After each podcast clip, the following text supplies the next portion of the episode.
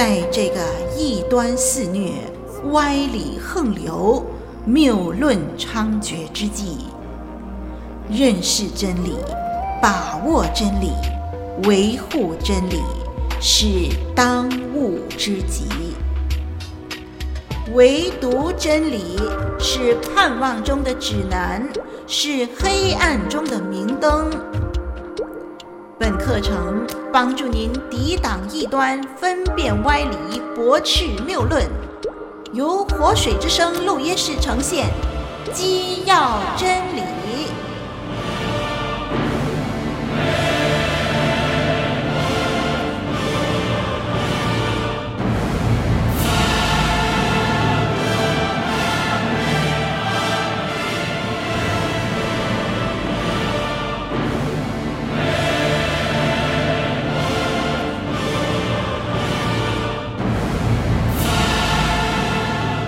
众朋友您好，我是林老师。那么这三课呢，我们谈认识主耶稣。第六课我们谈到主耶稣的身份，他是完全的神，他也是完全的人。第七课呢，我们认识主耶稣，说到耶稣基督的受死、复活以及再来。好，今天第八课，让我们来认识主耶稣的工作以及对他的回应。那么我们在第六课的时候呢，我们看到主耶稣基督的身份，他是完全的神，他也是完全的人。耶稣基督是完全的神，他也是完全的人。那么对我们的生活和信仰有什么重大的影响呢？那么林老师提出四个方面。第一，那就是从旧恩的角度来看，代赎的意义呢，就是一个物来代替另外一个人啊、古代呢，就是用牛啊，或者是羊羔的血。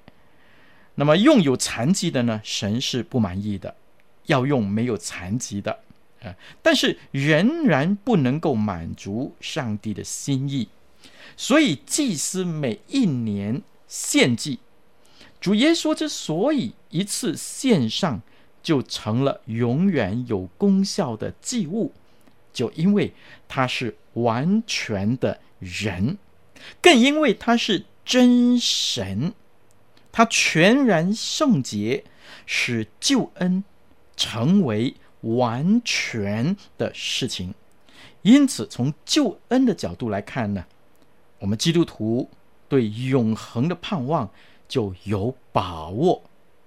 好，第二呢，从追求的心志来看，基督的生命表达神的本性，因此人才可以透过主耶稣基督去了解神的心意，那么而才能够到父的荣耀那里去。那么主耶稣基督的生活。表达了人的本性，因此就提供了我们人性最真、最善的标准。因此，我们可以按照这个样的一个标准呢，来追求过一个神喜悦的生活。我们因此是有一个方向的。感谢主，他是完全的神，他也是完全的人，因此。他肉身的榜样，成为我们现在追求讨神喜悦的目标和方向。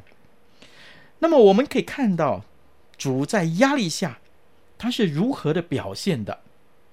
他面对人的误会的时候，他又是有什么样的表现的？他面对人的攻击的时候，他如何来反应？那么这些呢？告诉我们如何追求一个高境界的生活品格的做法。那么，有人以为耶稣基督他面对压力的时候，他只能够忍气吞声啊，不作声，接受不公平的对待，所以呢，他现在就只好钉死在十字架上。但是我们发现，主耶稣他在不同的场合里头啊，他的表现是不一样的。比如说，当一些事情不应当发生，却发生了，他会发怒的。圣经就告诉我们些说，他责备法利赛人，他洁净圣殿的时候，他生气，把圣殿里面做买卖的那些的桌子推翻、推倒。当人要求他付一些的税租的时候呢，我们就看到主耶稣基督，其实他想办法，甚至他行神迹。主耶稣接受当时人对他的要求以及对他的压力，那么这些成为我们追求的准则。好，他是完全的神，完全的人。从中保的关系来看，对我们有什么影响呢？中保第一就是我们要了解神的要求。然后引导人去达到神的要求。第二呢，另外一方面要了解人这一方面的需要，我们的需要，然后代替我们向神求恩。当他符合这个要求的时候，他才是真正的一个美丽的中保。从这里我们就看到主耶稣基督，他真是一个美丽的中保。圣经就有一句话说：“主耶稣基督他凡事受过试探，只是他没有犯罪。”什么意思呢？呃，我不晓得有没有一种的角力机哈，你有没有看过？就是其实是一个机器来的，然后看谁的手力比较大。那么从五磅开始啊，如果你能够胜过五磅的这个角力机的手力呢？啊，你就了解四磅、三磅到底有多大的压力。如果你能够胜过二十磅呢，你就能够了解六磅、八磅它的压力有多大。如果你能够胜过二十磅的手力呢，你就了解十五、十七磅大概有多大的压力。哈，如果你能够胜过一百磅啊，这样的是个手力呢？那你就能够了解九十九磅以下的压力，您说对吗？圣经说什么呢？圣经说主耶稣基督他凡事受过试探，凡事更宝贵的是，只是他没有犯罪，也就是说，他得胜所有的罪恶，他胜过所有的压力。所以呢，不论我们的难处啊有多大。我们的惧怕有多少？我们的痛苦有多深？我们的压力有多重？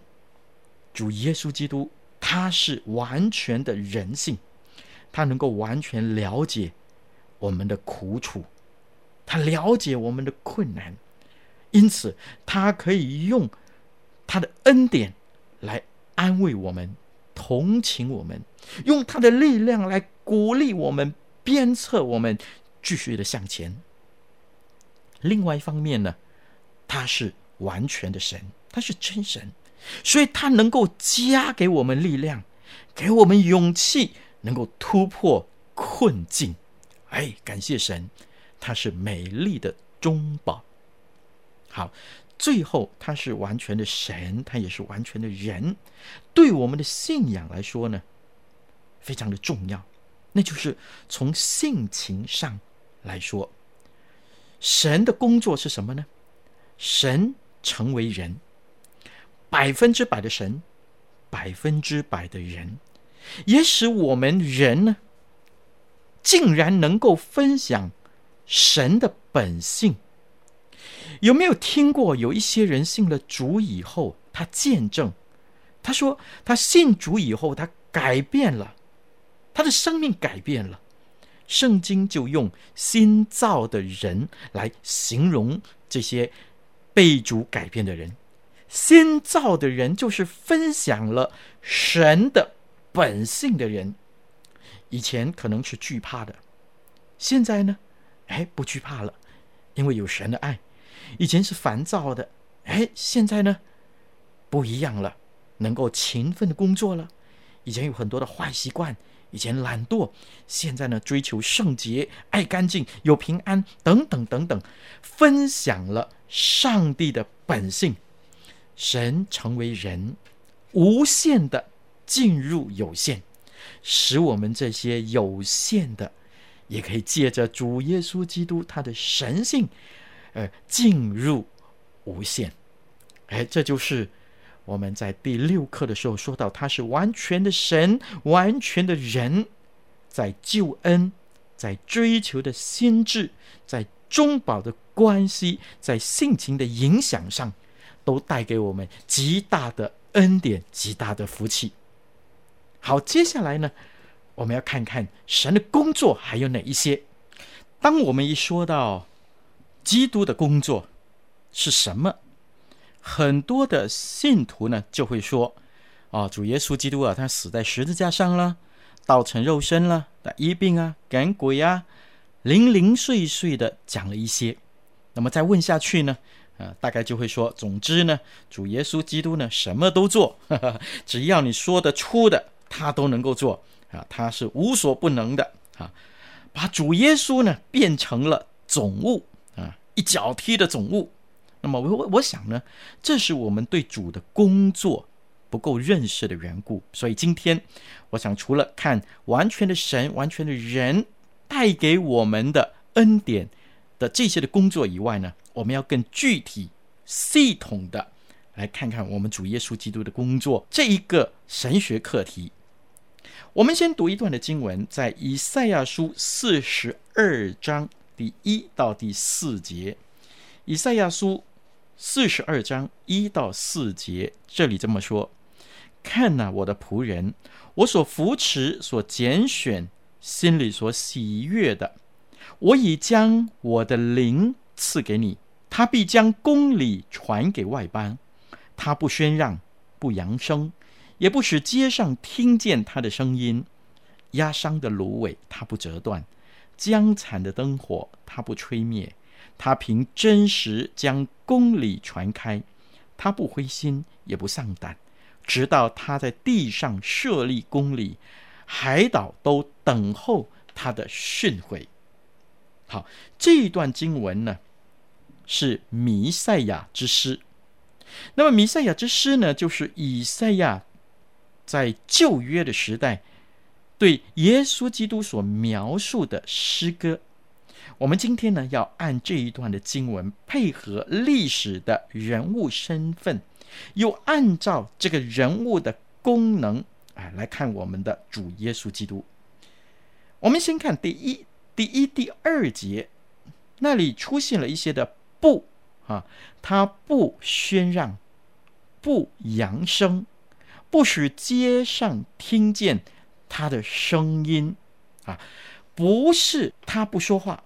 啊，而是他不是为了出名，他不是为了要出风头，而为神的心意能够显明而传扬上帝的话。那么这样的一个历史人物的身份呢，就好像先知一样。先知就是什么呢？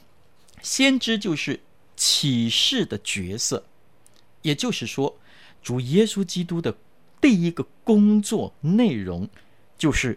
启示的角色，在旧约时代已经有耶和华的使者，那么向人显示启示，这些使者也是看自己是耶和华啊，所以呢，常常在旧约里头啊，你可以看到耶和华如此说啊，先知的启示。那么在旧约圣经呢，我们一看到亚伯拉罕。啊，有一次在他的房门口纳凉的时候，看见有三个人来，其中一个就以神自称，并且宣告亚伯拉罕将要生子。我们可以看作是神的圣子的，在旧约他已经向人启示了神的心意了。那么来到新约的时候呢，神就更具体的。以道成肉身降在我们的中间啊的这个启示，这是启示的另外一种的方法。主耶稣基督来呢，是要借着他自己来让世人认识我们侍奉的神到底是一位怎么样的神，认识这位父神他的心意如何，这位父神是一位怎么样的主宰。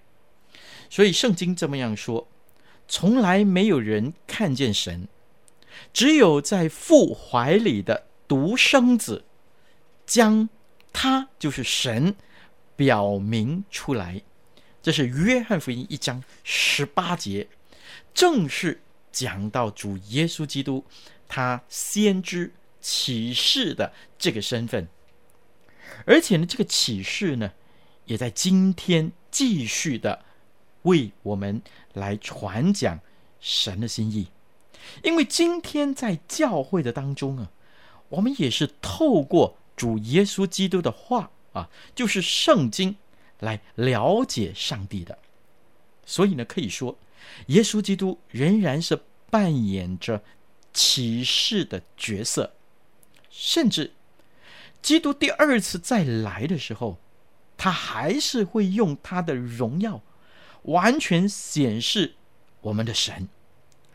所以圣经说，如今我们所知道的有限，到那个时候就要全知道了。如同主知知道自己一样，那个时候我们才能够完完全全的明白上帝自己。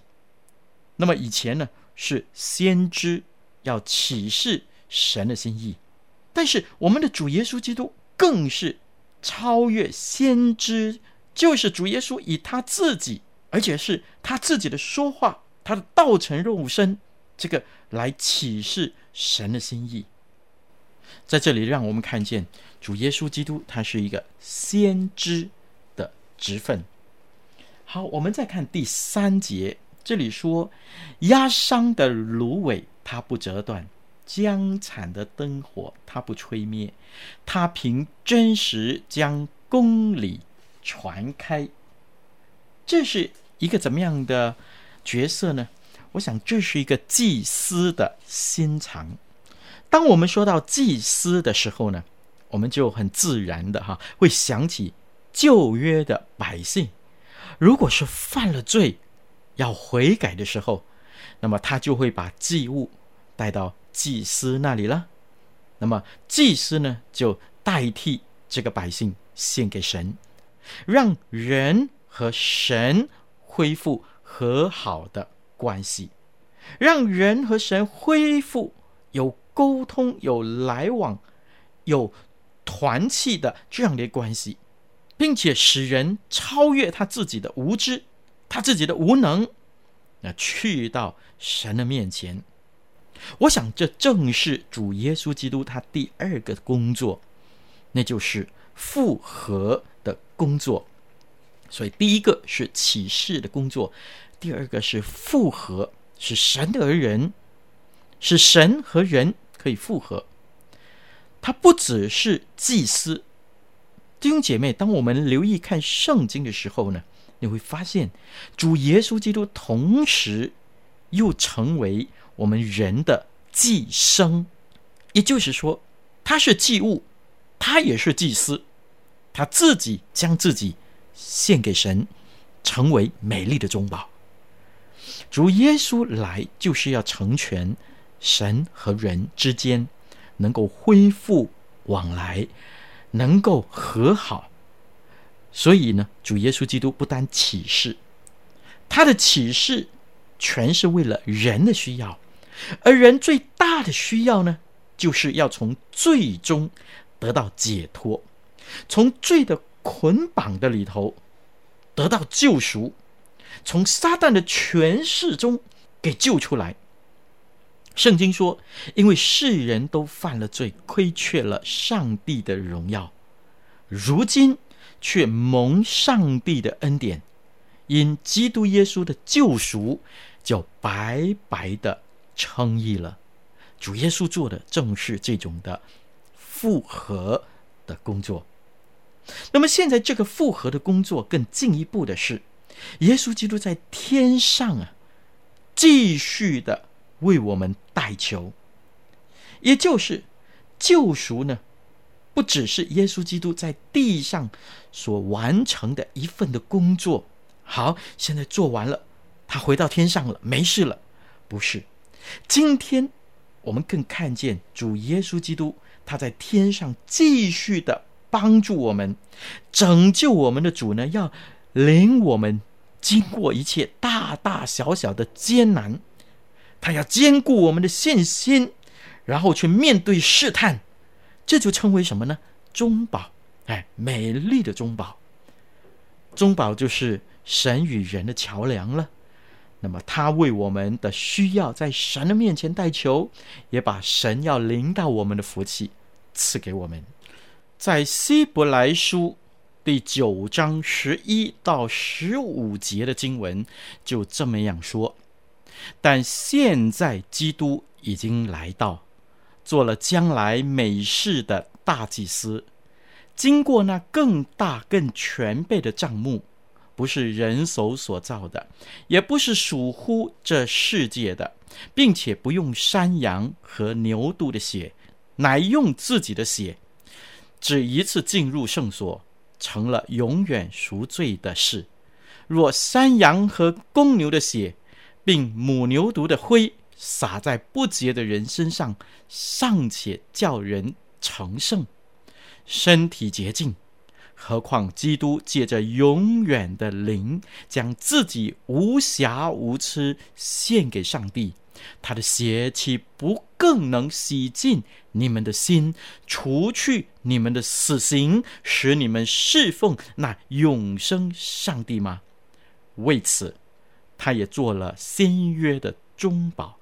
既然受死赎了人的前约之时所犯的罪过，便叫蒙召之人得着所应许永远的产业。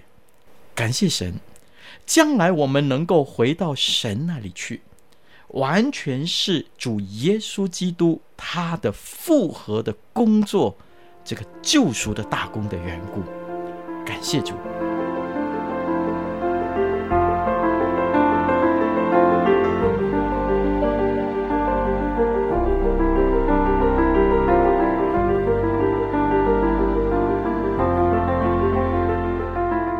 您正在收听的课程是由林老师主讲的《基要真理》，节目中备有讲义及思考题，欢迎下载讲义温习并参与思考作答。我们也乐意为您批阅答案，交流心得。可将来信寄来以下电邮地址：t h u e k 二零零四 at yahoo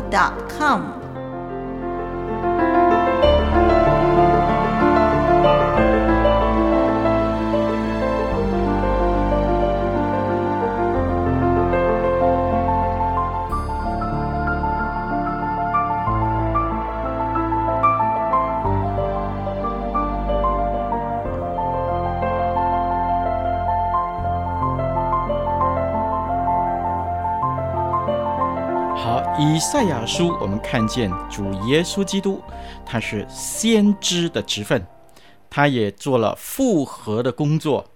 好，第四节这里这么说，他不灰心，也不丧胆，直到他在地上设立公理，海岛都等候他的训诲。这里是说到君王的权柄，也就是。我们的主耶稣基督第三个工作，这是治理的角色。主耶稣基督如何表达上帝的权柄呢？上帝的权柄，上帝的能力是透过他的治理来表达出来的。主耶稣基督第一次来的时候，他是一个像仆人这样的身份来到地上。谦谦和和的完成神的工作，然后又在五旬节建立了教会。那么现在呢，主耶稣基督就要透过当时所成立的教会，耶稣基督是头，那么要透过教会来管理我们，管理这个世界上的人，让我们在他的管理下。去发挥能力，影响我们的环境，影响这个世界，彰显上帝的荣美。我们怎么知道我们的生命、我们的性情、我们的价值观都被主改变了呢？我们怎么知道神在治理我们呢？其实很简单的，当我们还没信主的时候呢，啊，我们去啊逛百货公司，或者是啊我们去一些娱乐场所啊，在那里消闲时间，我们不觉得怎么样？那是工作以后很自然的一个去处。哎，但是呢，信了主耶稣基督以后呢，当我们去逛百货公司的时候，我们就会想。哎，在同样的时间里头，要不要去教会参加某一个聚会呢？以前是完全不会想的，但是由于我们有新的生命，我们的生命被主更新了，我们的价值观被主改变了，因此现在我们开始在内心的里头会有挣扎，这就是显明主在我们的心里面。不断的在管理我们，让我们看见价值的所在。当我们要去逛百货公司的时候，哎，里面有一个声音说：“你为什么不去教会的祷告会呢？”当我们要去听一个音乐会的时候，哎，为什么你不参加一个属灵的聚会呢？这一些啊，都在说明神在我们的心中在治理我们，改变我们的性情，改变我们的价值观。圣经说呢，而且这个治理啊，不单单是现在的，也是到永远的国度的。所以弟兄姐妹，你会看到吗？不单是旧约，也是现在，也是到永远的。在新天新地的里头，上帝就要具体的彰显他的全能，治理一切宇宙的万物，直到永永远远。圣经启示录第五章十一到十四节就告诉我们将来的情形。启示录第五章十一到十四节，请听林老师把它读出来。启示录第五章十一到十四节，我又看见且听见，宝座与活物并长老的周围有许多天使的声音。他们的数目有千千万万，大声说：“曾被杀的羔羊是配得权柄、丰富、智慧、能力、尊贵、荣耀、颂赞的。”我又听见在天上、地上、地底下、沧海里和天地间一切所有被造之物都说：“但愿荣耀、颂赞、尊贵、权势。”都归给做宝座的和羔羊，直到永永远远。四活物就说：“阿门。”众长老也俯伏敬拜。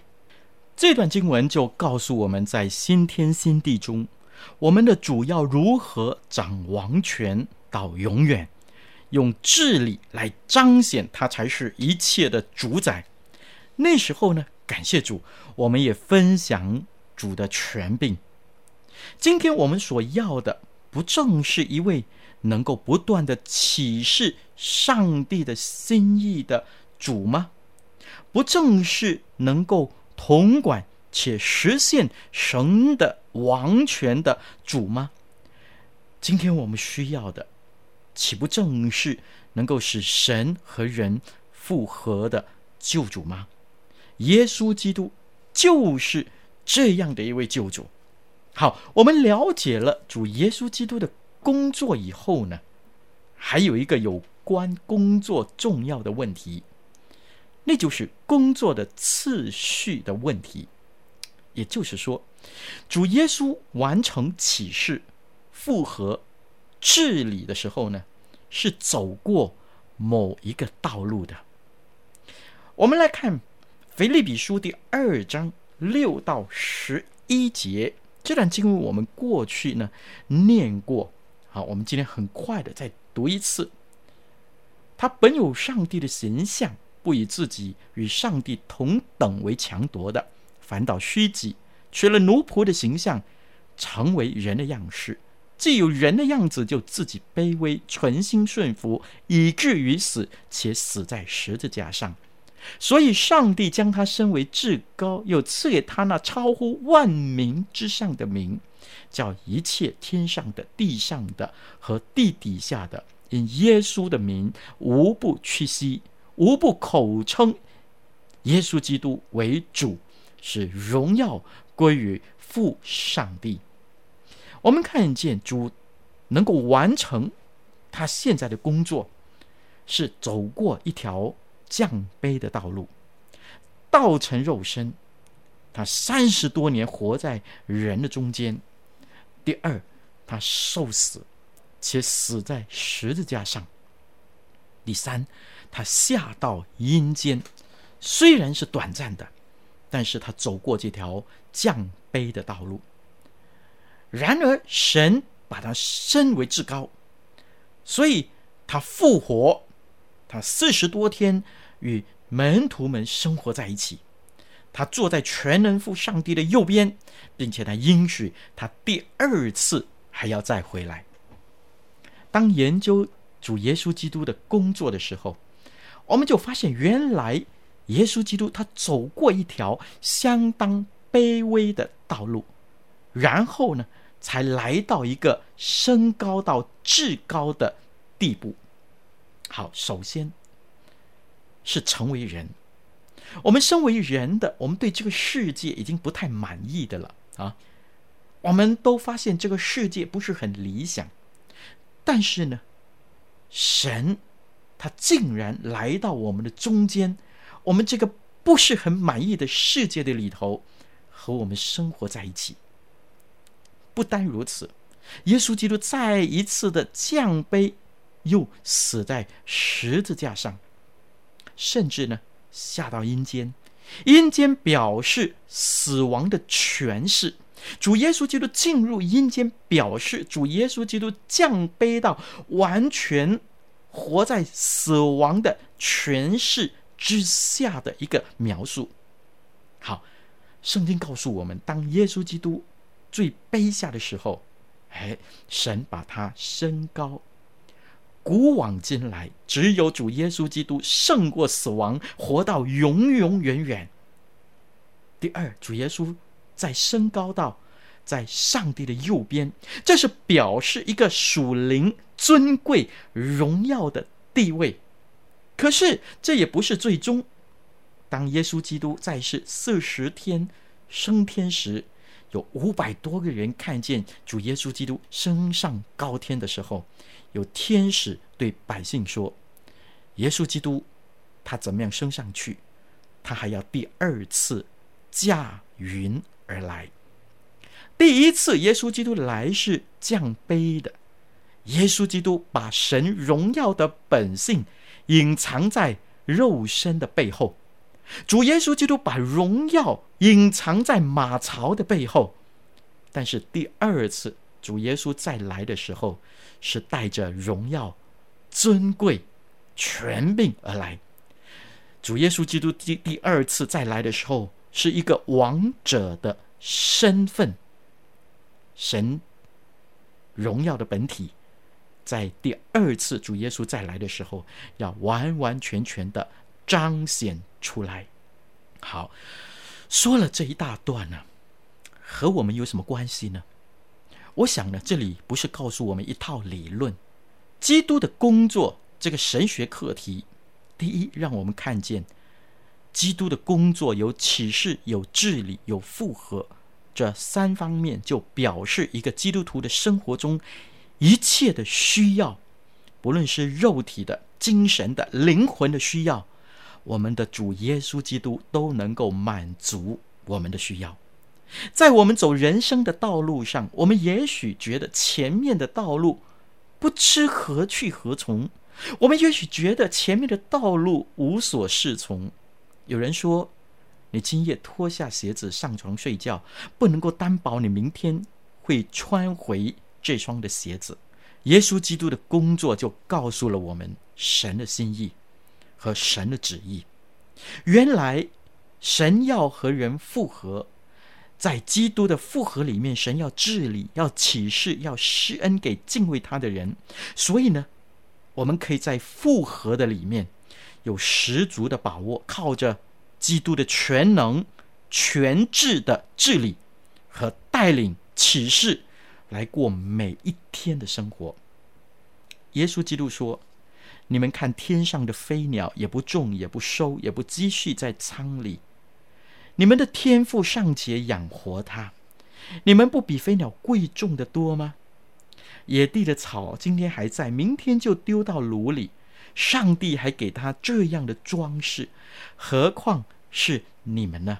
有人有工作的压力，有人有考试的压力。”甚至呢，吃吃不好，睡睡不好。但是认识了主耶稣基督的工作的我们的这些基督徒，我们就可以知道，一切我已经尽了我的本分了，有好的成绩，顺境。哎，我感谢神，神赐给我有好的成绩。但是如果我们失败，我们在逆境的里头，我们也可以顺服主，因为神能够以他。无所不能的权柄来治理、引导我们的前途，而我们今天的错失、失败，圣经说，为要叫属他的人得益处。那么我们在基督的里面，我们就有盼望，我们就有把握，我们就能够继续立定心志去追求一个成功的人生。另外，主耶稣基督的工作的次序。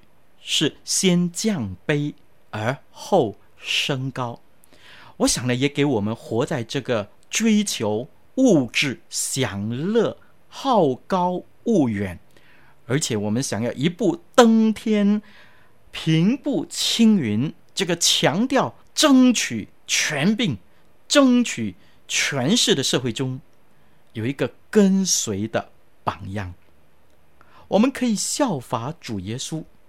我们不贪图撒旦给我们的引诱，我们可以脚踏实地的，一步一脚印的，不怕走过卑微的道路，因为知道要透过卑微的根基，至终有一天要升高，要得胜的。就正如圣经上所说的：“尊荣以前，必有谦卑。”主耶稣在走一条得胜的道路，他先来到一个降卑的地位，上帝把他升为至高。因此，当我们在遇到难处、遇到困难的时候，让我们更警醒自己的脚步，让我们每一步都像主耶稣基督一样，顺服在我们上帝的带领的里面。我们不欺诈，我们不诡诈。我们不陷害人，我们就老老实实的完成神的工作。虽然短暂看来吃亏，但是将来神必要使用，神要把我们升为至高。最后呢，我想引圣经创世纪约瑟成为我们今天这一堂课的结束。约瑟是一个。被他的兄长们卖到埃及当奴隶的一个童子，一个少年人，但是他尽他自己的本分工作，他依靠神，神与他同在。以后呢，他屡次的被人陷害，他仍然继续坚持依靠神。他走到一个卑微的地步，他被下到监牢的里头。但是他仍然依靠神，在监牢的里头呢，他遇见了狱长的助手，以后神帮助他，将他升为埃及的宰相。我们都熟悉这个圣经的记载，求主帮助我们，借着他的工作，让我们更有把握的依靠他，顺服他，也因此叫他的名在我们的身上。得到最大的荣耀，因为他是启示，他是治理，他是复活，而且他又是从死里复活，上帝又把他升为至高的至高者，他如今仍然坐在全能父上帝的右边，让我们来依靠他。